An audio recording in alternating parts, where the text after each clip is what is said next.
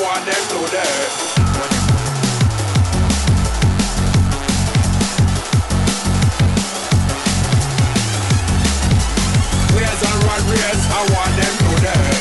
Footcast, el espacio del fútbol centroamericano.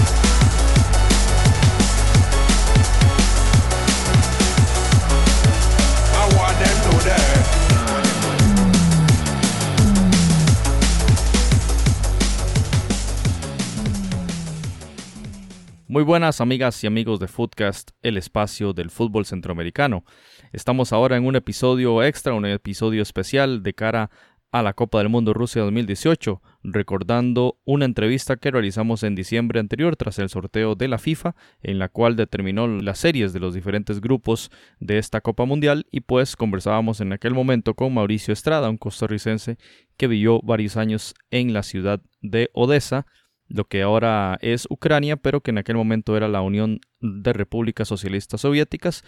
Y en esta entrevista el señor Estrada nos comparte información valiosa sobre Rusia, sobre las diferentes sedes del Campeonato del Mundo, que nos puede decir de Samara, de Saransk, de Nizhny Novgorod, de San Petersburgo y de Sochi, que son las ciudades donde disputarán sus partidos de primera ronda las selecciones de Costa Rica y de Panamá, y de cómo esta información puede ser muy útil para los viajeros centroamericanos hasta la Copa del Mundo. Así que les dejamos con esta entrevista realizada el pasado 4 de diciembre de 2017. Footcast, el espacio del fútbol centroamericano. Bueno amigos de Footcast, tenemos un invitado muy especial, se llama Mauricio Estrada, es de acá de San Carlos, Costa Rica, él es geógrafo del Instituto Meteorológico de Odessa, lo que es ahora Ucrania, en aquel momento la, la URSS, él vivió allá en, del año 80 al 86 y hoy lo tenemos acá de invitado para que nos converse un poco de lo que encontraremos en el Mundial sobre las generalidades de Rusia, las sedes, temas climáticos, temas políticos. Hoy tendremos un podcast muy, muy de cultura general y pues bienvenido Mauricio. Ahí tenemos a, a Jonathan también acá. Entonces entre Jonathan y mi persona estaremos ahí conversando con usted para conocer un poquito de este país donde se va a desarrollar el Mundial 2018. Muchas gracias por invitarme, es un placer estar aquí. Jonathan, un saludo a la distancia, José aquí al frente. Mucho gusto.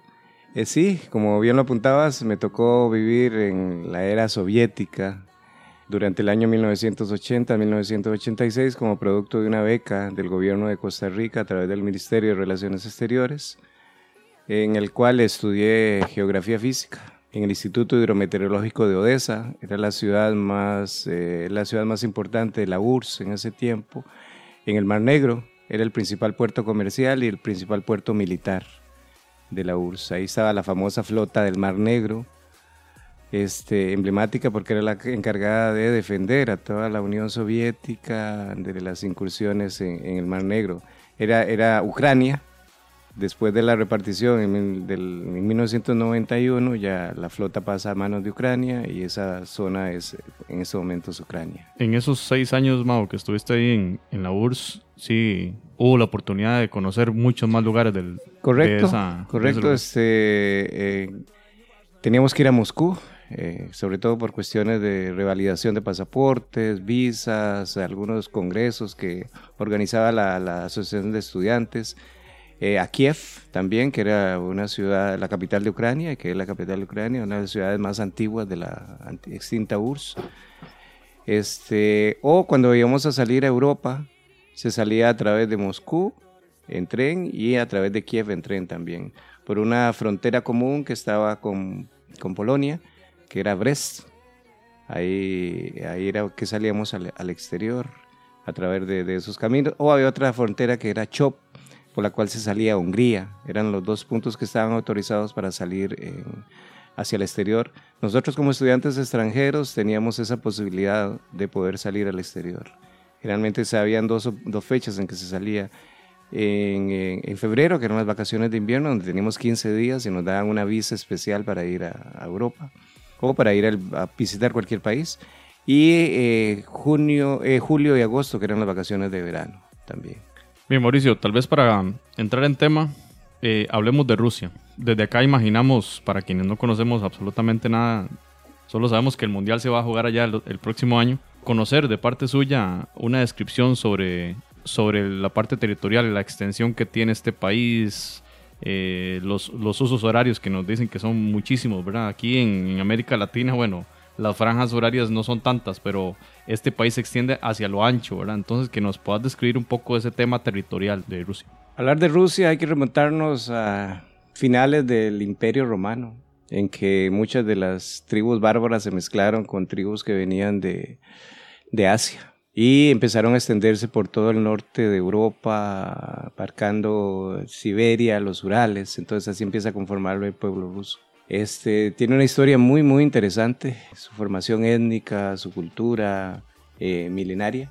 Antes de mil, 1917, en que acaece la, Revolución Rusa, la famosa Revolución de Octubre, el Octubre Rojo, de, que es la Revolución Socialista, comandada por el Partido Comunista y por Vladimir Ilich Lenin, que fue el gran héroe y forjador de de la Revolución Rusa ahí da un cambio porque se pasa de la época zarista, de la aristocracia esta que dominaba dentro de un sistema prácticamente muy bárbaro a toda la Rusia, la Rusia imperial, que reunía desde Polonia hasta la ciudad de Vladivostok, en el extremo este del país, ya en, en frontera con el Océano Pacífico.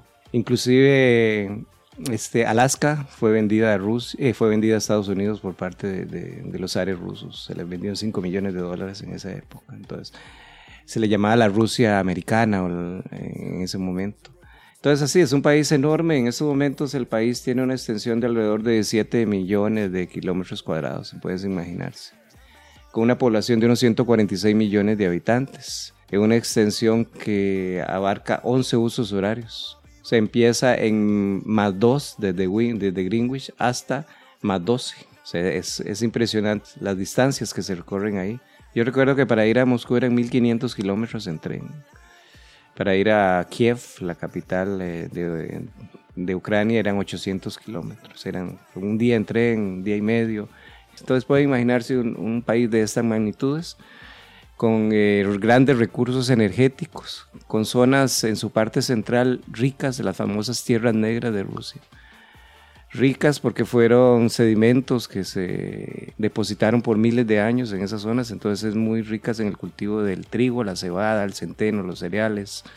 La papa, la papa fue un cultivo que se trajo por Pedro el Grande en los años 1700 como una medida para paliar las hambrunas rusas durante el invierno, porque es un, cultivo que se podía guardar durante mucho tiempo. Inclusive él sacó una ley para obligar a la gente a comer papa porque no querían. Entonces es una historia muy colmada de, cosas muy interesantes. Eh, la revolución, la Primera Guerra Mundial, la Segunda Guerra Mundial, una Guerra Fría, y luego el volver otra vez a un, eh, al, sistema de libre comercio, capitalismo a partir de 1991. ¿Y qué podemos decir de esa época para acá, de, de la vuelta al capitalismo? ¿Cómo, ¿Cuál es la economía rusa hoy por hoy para comprender lo que los tanto panameños como ticos que irán a, Rusia el otro año van a, van a poder experimentar. Ok, van, a encontrarse un país eh, enorme, de grandes distancias, con una economía este, muy fuerte, sobre todo en los recursos naturales. El petróleo, grandes eh, yacimientos de petróleo aún sin explorar, grandes cantidades de bosques en la parte de Siberia.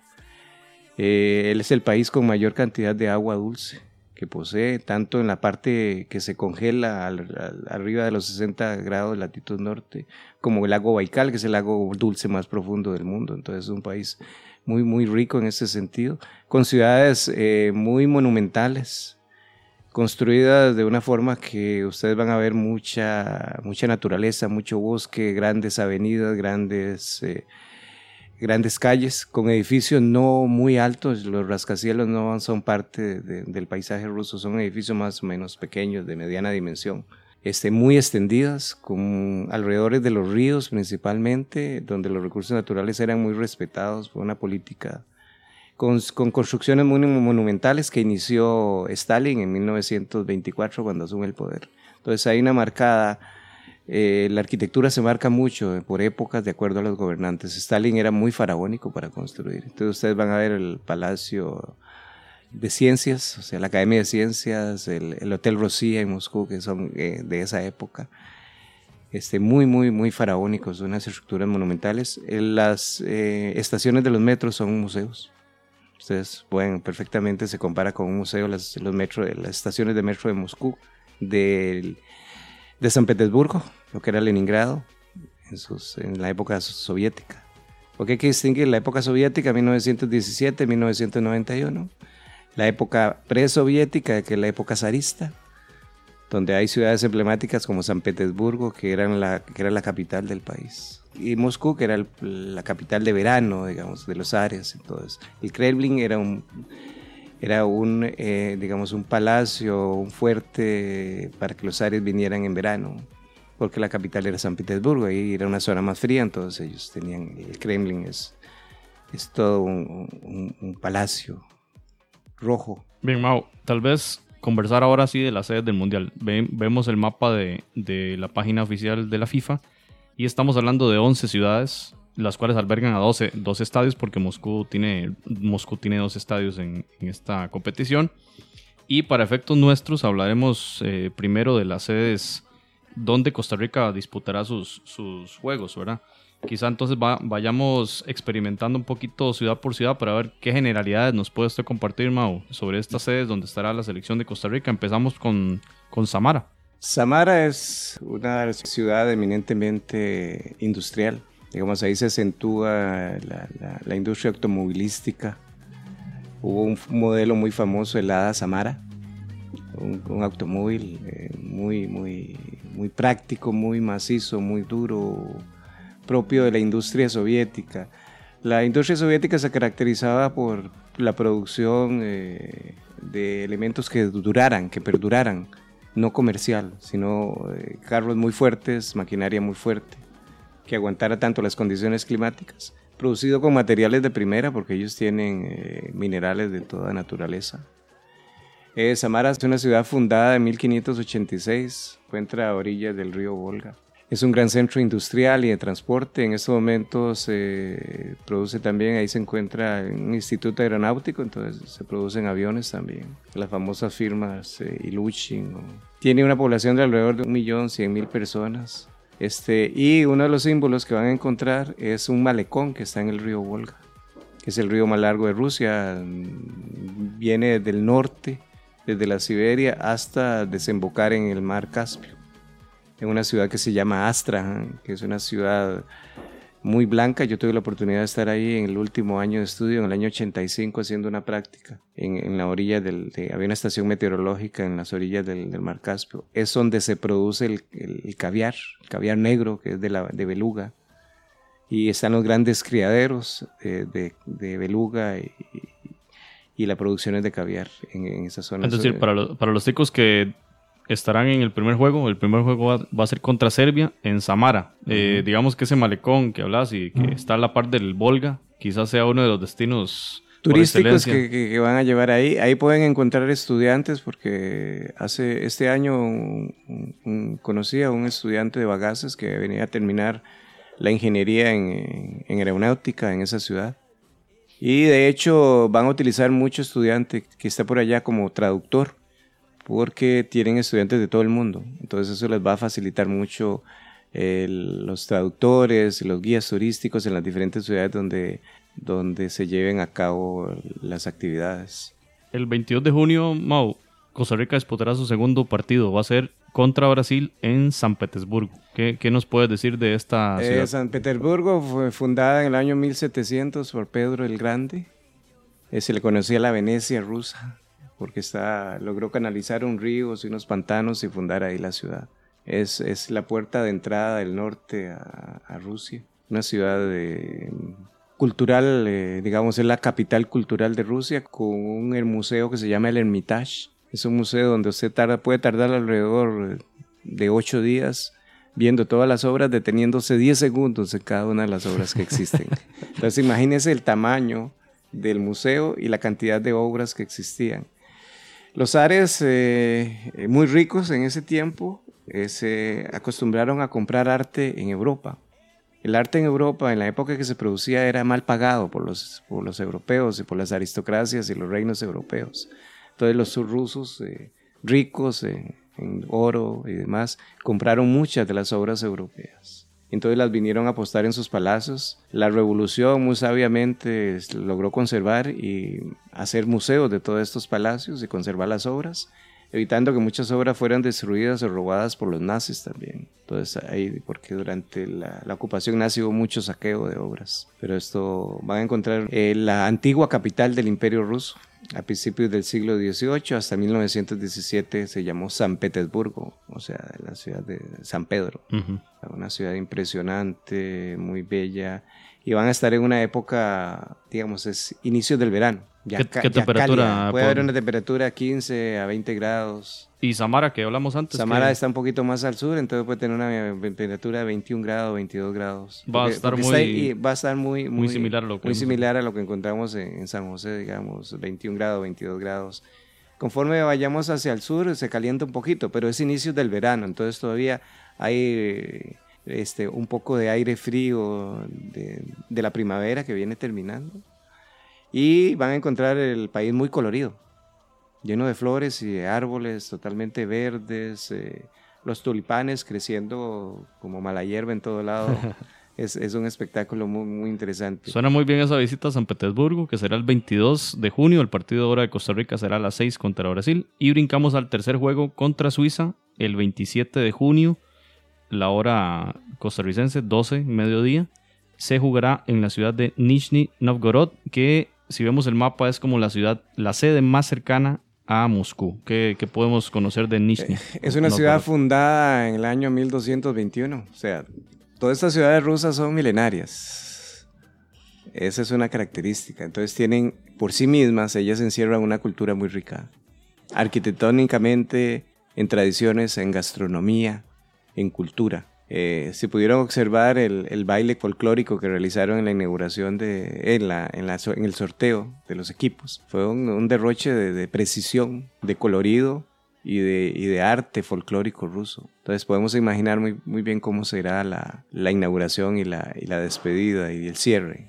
Todavía tenemos en la memoria nuestra la Olimpiada de 1980 que también muy monumental en, sus, en su apertura y en, y en su cierre. Ellos están acostumbrados a estos grandes eventos de multitudes. En esta ciudad, Nizhny Novgorod, se encuentra en la confluencia del río Volga y Otka. O sea, es una ciudad de por sí, ya por estar a la parte del río fresca, por sí misma tiene un, un clima muy agradable, tiene 1.2 millones de habitantes. Hay muchos monumentos históricos, arquitectónicos y culturales únicos de esa ciudad y además tiene una característica, fue incluida por la UNESCO en la lista de las 100 ciudades del mundo que representan al valor histórico y cultural del mundo. Entonces, por sí misma la ciudad es un museo.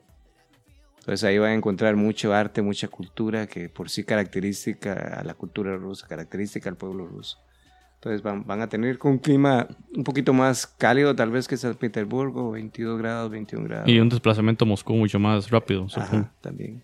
Este, el sistema de trenes es un sistema muy moderno, no de alta velocidad, pero sí muy, muy, muy moderno, muy seguro, que data de muchos años, desde que se fundó el Imperio Ruso, siempre se han movilizado estas grandes distancias por, por trenes. El más famoso de los trenes es el transiberiano, que tarda ocho días en llegar de Moscú a Vladivostok, la ciudad más extrema al este. Bien, y también es importante mencionar que en esta misma ciudad donde Costa Rica jugará contra la selección de Suiza, el equipo de Panamá disputará el segundo de sus partidos contra la selección de Inglaterra, de modo que también ahí las recomendaciones que acaba de brindar Mauricio, el día 24 de junio Panamá jugará contra Inglaterra en esta ciudad de Nizhny Novgorod. Sí, yo, yo iba a, consultarle a Mauricio con relación a esto de las sedes de Costa Rica porque según las, las últimas informaciones, bueno, la, delegación costarricense estaba por elegir o San Petersburgo o Kazán como la sede de operaciones durante el Mundial. Fueron a San Petersburgo y parece que les agradó eh, todas las instalaciones y eh, les interesa también porque como el segundo partido es en San Petersburgo, se ahorrarían, digamos, entre comillas, ese viaje adicional a, a esa ciudad. Con respecto a eso, ¿cómo, cómo ve esos traslados entre San Petersburgo, el caso de Nizhny Novgorod y en Samara, que es el, otro partido, digamos. Entendemos que algunos de los traslados siempre tienen que pasar por Moscú o habrían algunos que se pueden hacer directos. Generalmente, si se hacen avión, se pueden hacer directos. O sea, las aerolíneas rusas son bastante confiables y bastante eficientes en eso. Creo que ahí la distancia no, no, no es problema. Me imagino que ellos están pensando en, en, en San Petersburgo también por una cuestión de comodidad. Una ciudad más cosmopolita, más emblemática, más monumental. Entonces por ahí puede ser. Estas otras ciudades son de menor categoría, menor rango y están más al sur. Pero por cuestiones de traslado y transporte ellos lo tienen muy bien planificado. No, no, no hay ningún problema en ese sentido. No van a, tener y ellos tienen una eh, flota, digamos, comercial de aviación muy fuerte. Aeroflot, que es la, empresa emblemática y que ha sido por años, con sus propios aviones, sus propias fábricas, es una de las empresas más confiables en, aeronáutica. Data de muchos años. Este, entonces creo que por ahí el traslado no, no, no presenta mayor, mayor este, dificultad. Eh, una característica, la mayoría de estas ciudades están apostadas a la orilla de los ríos. Entonces también ahí el clima es bastante benigno. San Petersburgo al norte, Kazán también está sobre el río Volga. O sea, el, el, Volga ser tan enorme y de tanta importancia en, en, la historia de Rusia, entonces las grandes ciudades siempre se apostaron en sus orillas por una cuestión de, de, traslado, de utilizar el río como traslado. Entonces, sí, es, es muy, muy, muy, muy, muy... El, el tema de, de, traslado no, no, debe, no debe preocupar a la, a, la, a la gente que visita. Y es interesante eso, porque, por ejemplo, Inglaterra, que está en el mismo grupo que Panamá, Inglaterra desde octubre había elegido San Petersburgo sin conocer la sede donde ellos iban a jugar. Eh, les agradó ahí las instalaciones y ellos estaban súper contentos con, con, el sorteo porque parece que las sedes, le, bueno, una de ellas va a ser Nizhny Novgorod, que es cuando juegan contra Panamá, pero el, el, resto de las sedes también les quedó bien. Pero por ejemplo, Brasil, que está en el grupo de Costa Rica, eligió Sochi, al sur. Y entiendo que, digamos, las caras no, no fueron de mucho agrado a la hora de conocer las sedes porque lo, lo, los traslados iban a ser un poquito más, más lejanos y eso tal vez les podría complicar eh, la logística durante el torneo. Pero bueno, uno, yo por, en lo personal, como no conozco realmente esa logística, es donde uno tal vez no, no, no tiene idea de, de qué tanto podría influir esos, esos aspectos. Me imagino que Brasil escogió Sochi porque es, eh, la, es la sede más al sur, entonces es la más caliente. Además viene, ahí fueron las Olimpiadas de invierno. La infraestructura que tiene es, eh, es magnífica está a la orilla del Mar Negro, entonces también hay cierta afinidad hacia ellos, de tener el mar cerca, de ser una ciudad cálida. Entonces por ahí vienen, pero muy, muy cómodas.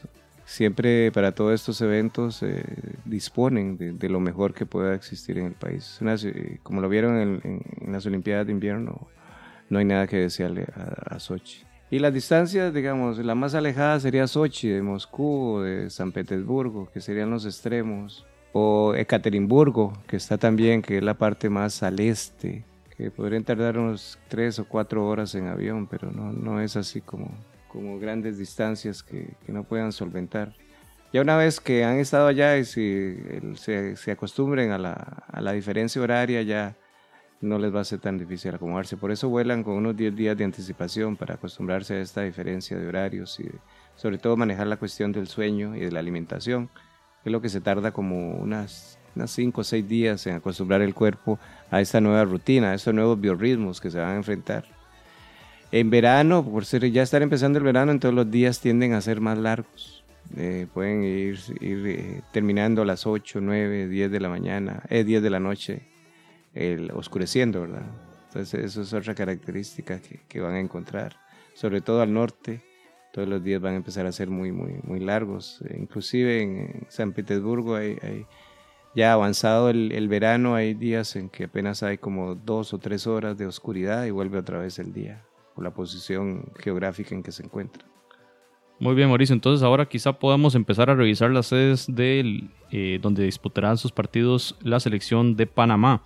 El primer juego de Panamá será el 18 de junio contra Bélgica en Sochi. Que entonces ahora ya hablaste un poquito de Sochi, que es la sede que eligió Brasil como, como campamento base, pero ¿qué, ¿qué, más podemos agregar sobre esta ciudad? Es, eh, fue una ciudad balneario durante la época, inclusive de los Ares, eh, siempre se usó, estaban los palacios de verano de las grandes eh, élites aristocráticas en Sochi, entonces tiene una arquitectura muy monumental.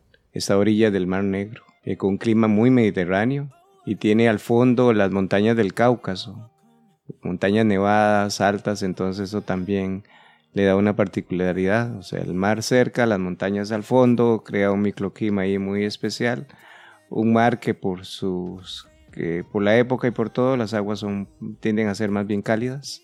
Son es una ciudad pequeña, este, con unos 328 mil habitantes, entonces, pero con toda una infraestructura que ya por sí misma la ciudad estaba llena de palacios de descanso de la época eh, zarista, que después la época socialista los utilizó como, como sitios de, veraneo y, de, sanatorios para las personas que alguna venían a medicarse ahí. Son ciudades balnearias, algunas inclusive tienen aguas termales. Eh, zonas vinícolas por su influencia mediterránea y una gastronomía también mediterránea. Ahora, lo interesante es que va a estar ahí una selección emblema como, como lo es Brasil. Eso va a causar sin duda una, eh, ¿cómo decirlo? Algo muy anormal en, la dinámica de la ciudad. Bueno, ya de por sí el Mundial es anormal, pero colocar allí a la selección de Brasil, eso suponemos que va a ser...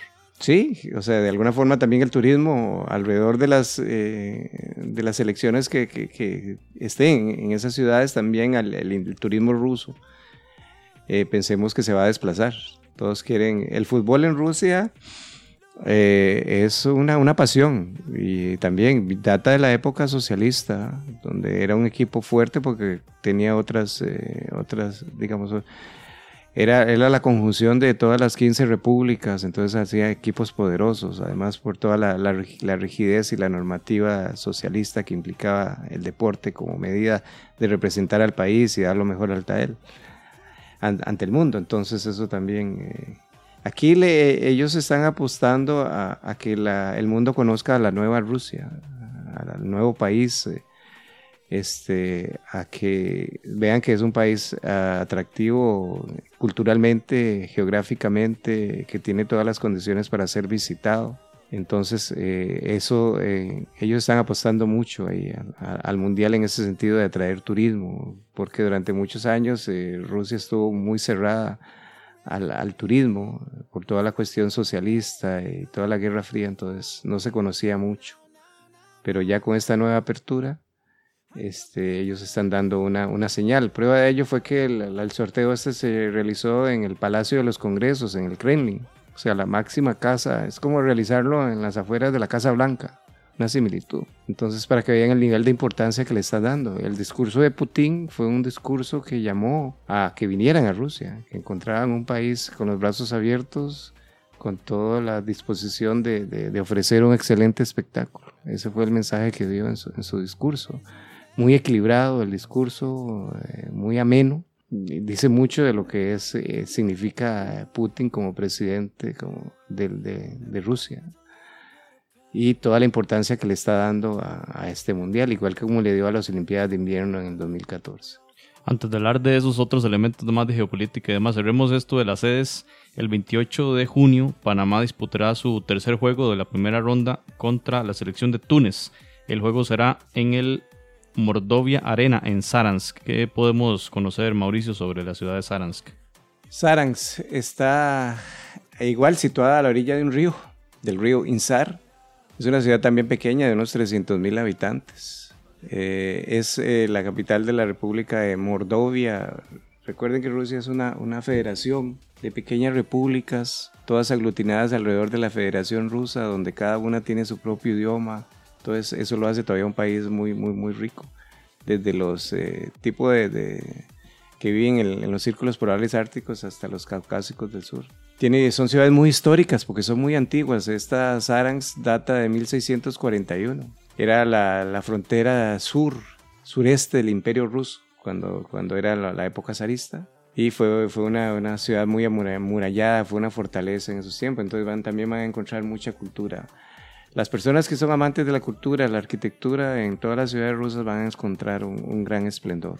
Porque muchas de estas ciudades no fueron eh, digamos, no, fueron destruidas durante la Segunda Guerra Mundial, salvo Volgogrado, este, que era el antiguo Stalingrado, que sí fue severamente castigada durante el famoso sitio de Volgogrado o Stalingrado, que duró casi un año, igual que, Stalin, eh, igual que Leningrado o lo que es hoy San Petersburgo, también sufrieron durante la Segunda Guerra Mundial.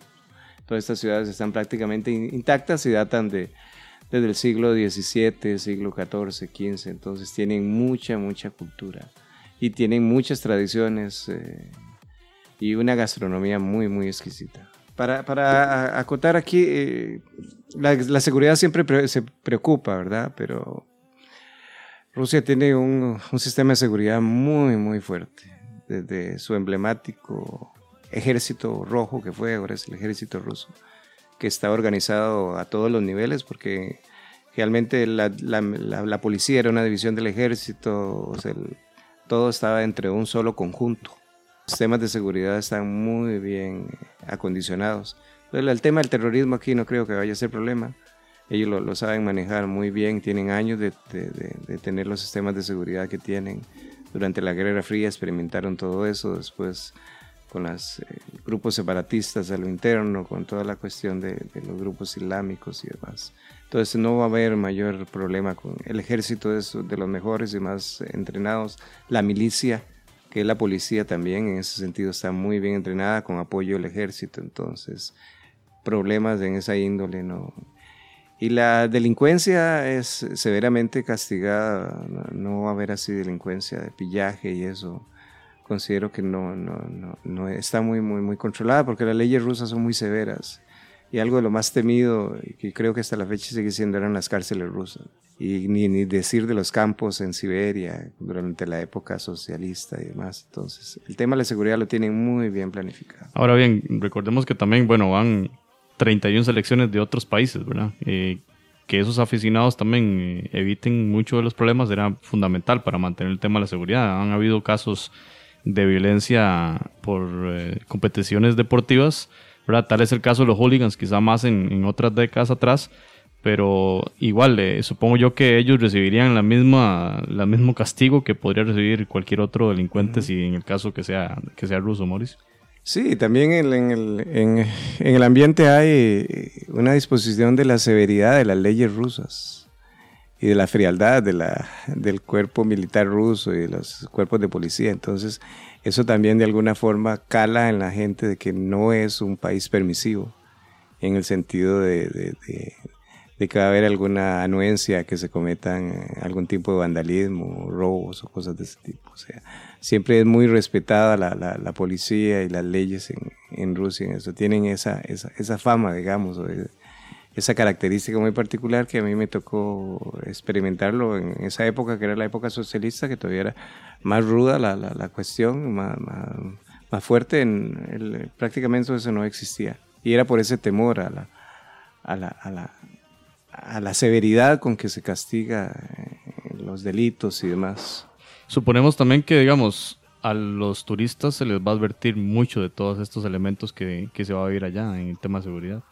Sí, me imagino que tiene que haber todo un protocolo preestablecido, tanto en los estadios como en el comportamiento en las calles y demás. Este, la gente es muy hospitalaria. Tienen mucha, eh, mucha, digamos, mucha anuencia con, con el extranjero. Entonces van a encontrar un pueblo muy, muy hospitalario, muy deseoso de que conozcan su cultura, con mucho por, eh, por aprender y por enseñar. ¿Qué podríamos hablar del tema de, de precios? ¿Qué, qué precios van a encontrar los panameños y los costarricenses que están allá por, por Rusia? Tema de alimentación, tema de hospedaje, por ejemplo. Eh, pueden encontrar eh, precios a la mitad de lo que encuentran en Europa, por la diferencia cambiaria con el euro. Y me imagino que ellos van a tener un precio accesible. De hecho, ya las entradas reflejan un precio no tan exorbitante. Entonces, en cuestiones de precios, este, eh, precios normales. Además de que las poblaciones, digamos, eh, no son altamente adineradas. Entonces, eh, entonces tienen que tener precios adecuados también para la población, sea accesible. Entonces el tema del precio no, no, no es algo que, vaya a ser así como muy exorbitante, como podría ser en, otros sitios cuando sea el mundial en, en Qatar o en otro de estos sitios donde son países caros. Eh, Rusia por sí misma no, no, no es un país así que tenga altos precios para los visitantes o para la gastronomía o para el hospedaje. Mauricio, la, la mascota, la mascota del mundial, ¿qué, qué podemos decir de ella? Y, y si la podemos comparar también con, con la mascota famosa de los Juegos Olímpicos de Moscú del año 80. eh, ¿Qué, qué podrían decirnos al respecto? Mau? Este, en un concurso eh, que se eligió, donde votaron alrededor de un millón de personas, se eligió a Sabivaca. que es un lobo. Este es la mascota oficial de- de- del mundial. Significa en ruso el que anota, o sea, está dispuesto, en, en lo- en el dibujo está dispuesto con una pelota listo para anotar un gol. Es un lobo que es un, animal muy, muy característico de la parte de Siberia, de la parte boscosa de Rusia. Tiene una fortaleza de sobrevivir en climas eh, abruptos y extremos. Eh, lo presentan muy vivaz, con los colores de la bandera, azul, blanco y rojo. Es- Eso también eh, es un significado importante, ¿verdad? Es un animal que, que con su fortaleza está inclinándose hacia el deporte. Muy a diferencia de la, de la, de la mascota de, lo- de 1980, que era un, un oso, Mishka, eh, muy tierno, porque ese era el significado que había que darle en plena época socialista, ¿verdad? Que era un país eh, que no era como lo pintaba la, la propaganda occidental. Cambio aquí el mensaje para mí es otro, es un, un país que está emergiendo con una mascota poderosa, vivaz, fuerte, este, de alguna forma muy deportiva. Se me asemeja mucho a la personalidad que tiene Putin, un, un presidente con un carisma y un temple y una sobriedad que es muy, muy característico para manejar una sociedad de esa naturaleza como la rusa, ocupa un- un- una persona de, de esas características y de ese perfil. Y hablando de Putin, ¿qué significa el Mundial de Rusia para Putin? ¿Qué significa el Mundial para el país? es la, el- dentro de este nuevo emerger que empezó en 1991 con, con- con el nuevo sistema, un país de mercado libre, significa eh, que están en, en capacidad de, de organizar este tipo de eventos de esta magnitud. También es un aliciente para los pobladores. El fútbol es un deporte que atrae mucho, llama mucho. Es una manera de dar a conocer sus ciudades, su arquitectura, porque si vemos los estadios son obras de ingeniería, obras realmente muy, muy sofisticadas con todas las, la- las características que debe tener este tipo de infraestructuras. Ellos no escatiman en gastos, ni escatiman en productos, ni en requisitos. Eso lo tiene muy claro y que ha demostrado en la Olimpiada del 14 en Sochi. O sea, eh, ellos ante todo hay que- es una cultura que todavía guarda eso, es una cultura imperial.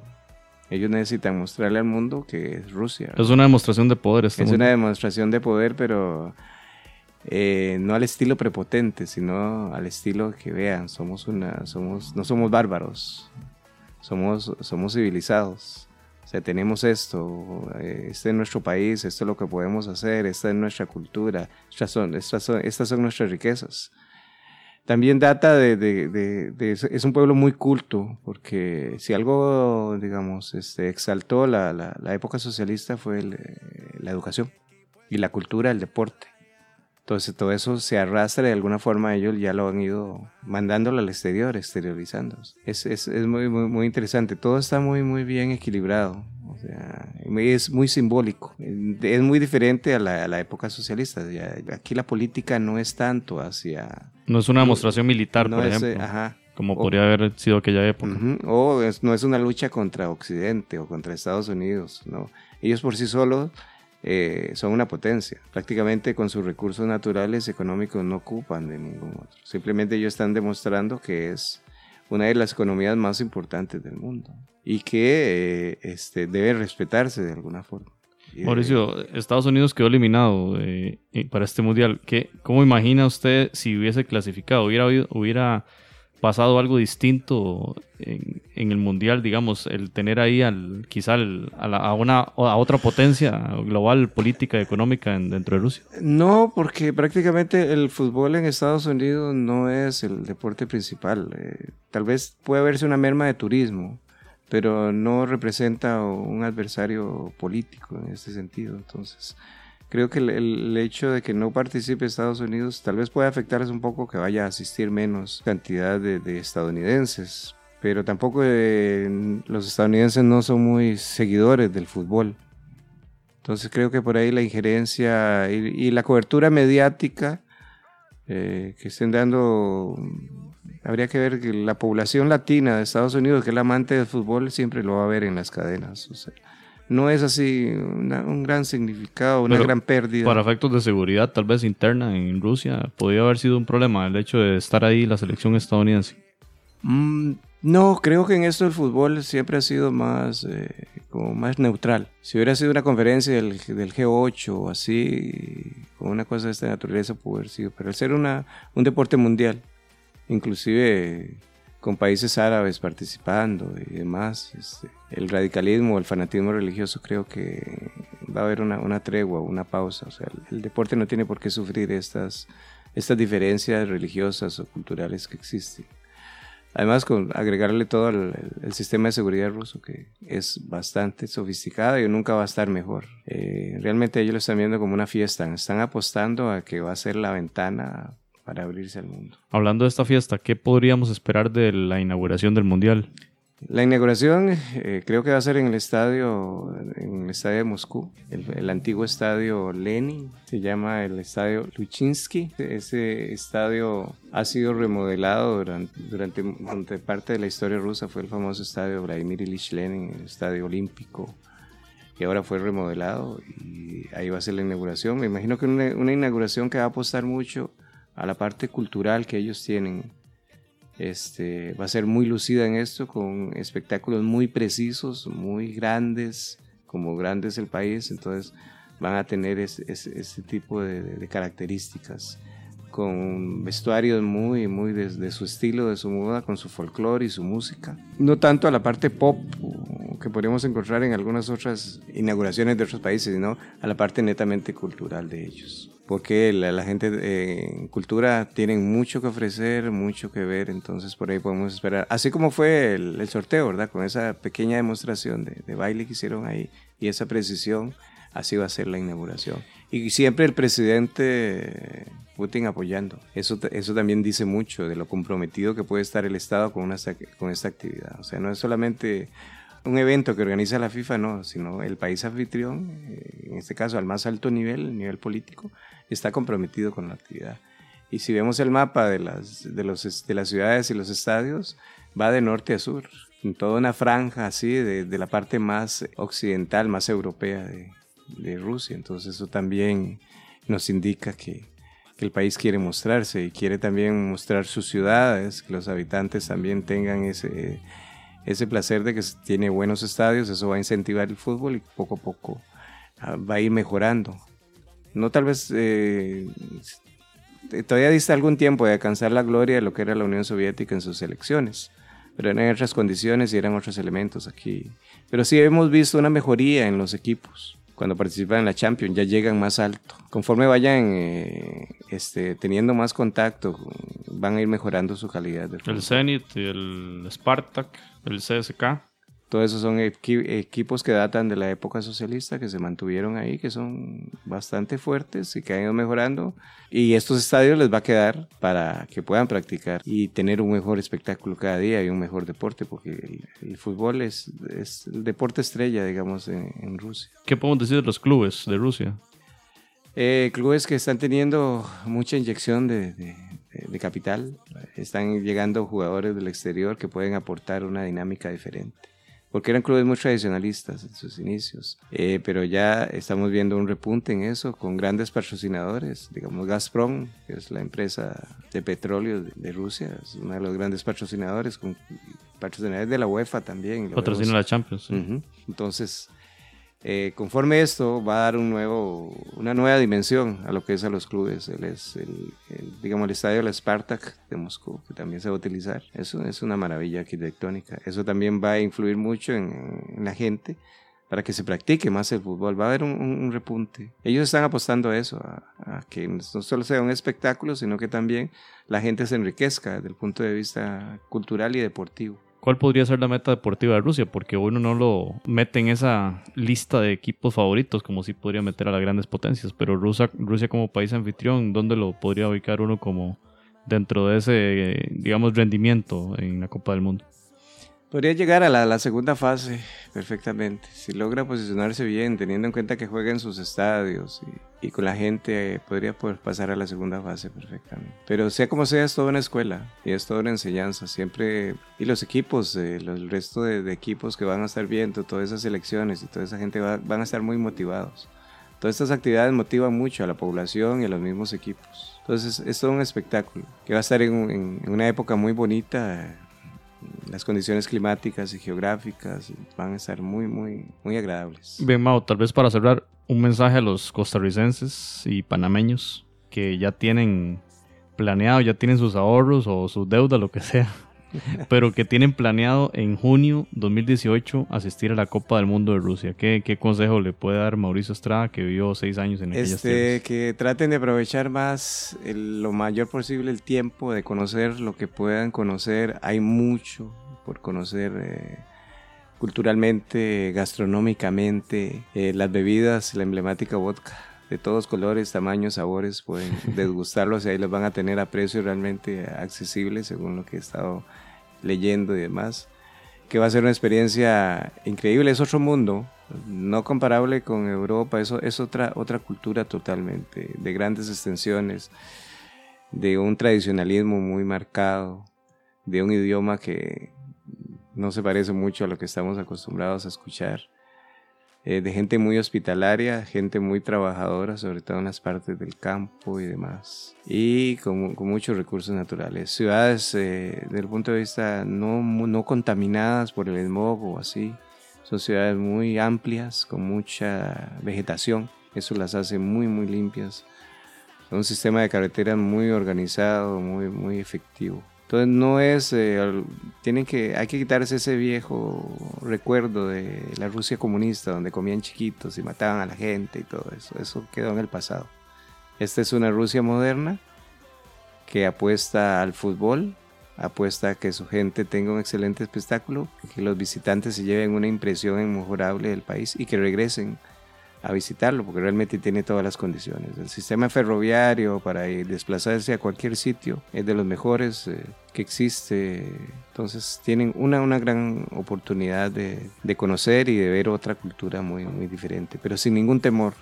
Esos viejos temores de la Guerra Fría yo creo que ya se tienen que ir. Y a esto es lo que apuesta de alguna forma la, el gobierno ruso, ¿verdad? Y de hecho ellos eh, a través de toda su historia han tenido mucho contacto, sobre todo en la época a partir de los años 1970, que empezó todo el éxodo de estudiantes hacia, con becas hacia Rusia, hacia la Rusia socialista y que aún se mantiene. Hace aproximadamente un mes, una estudiante de aquí, de, Ciudad Quesada, se fue, ella está en Krasnayar, que es una ciudad ahí céntrica, haciendo la facultad preparatoria para el otro año ir a estudiar eh, en Moscú este, veterinaria.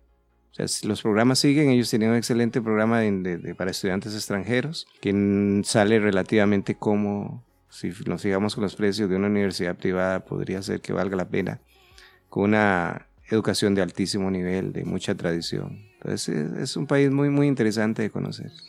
Van a ver mucha de su historia reflejada en las calles, en los edificios, en los museos, en todo, en su gastronomía, que es muy rica y muy, muy diferente. Y eso en el contexto de la máxima fiesta futbolística mundial. ¿verdad? Mundial, muy, muy, muy Va- hay, esperada. hay una mezcla ahí entonces de elementos que van a ser algo inolvidable. Sí, va a esta- ser una fiesta, es- como se dice. Entonces, eh, pongan atención a la inauguración, ahí nos va a decir qué nos espera de todo. Y el cierre también va a ser igual de impresionante. Ellos están apostando al monumentalismo, a que vean un país fuerte, poderoso, que no lo intimidan muy fácilmente. Y una figura presidencial que refleja eso, ese, esa Rusia imperial que todavía ellos tienen, con símbolos muy arraigados, el, el escudo con un águ- águila bicéfala, que implica poder, una bandera de tres colores, o sea, muy, muy, muy... O sea, están eh, utilizando todos esos símbolos externos muy bien. Mauricio Estrada, muchas gracias por esta casi una hora de conversación sobre, sobre Rusia, sobre las sedes, sobre la economía, la historia del país.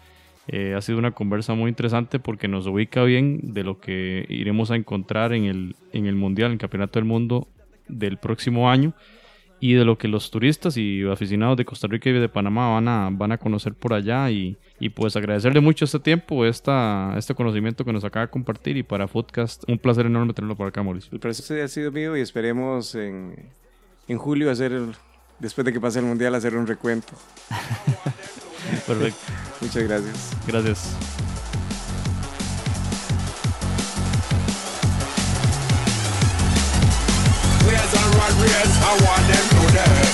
Footcast, el espacio del fútbol centroamericano.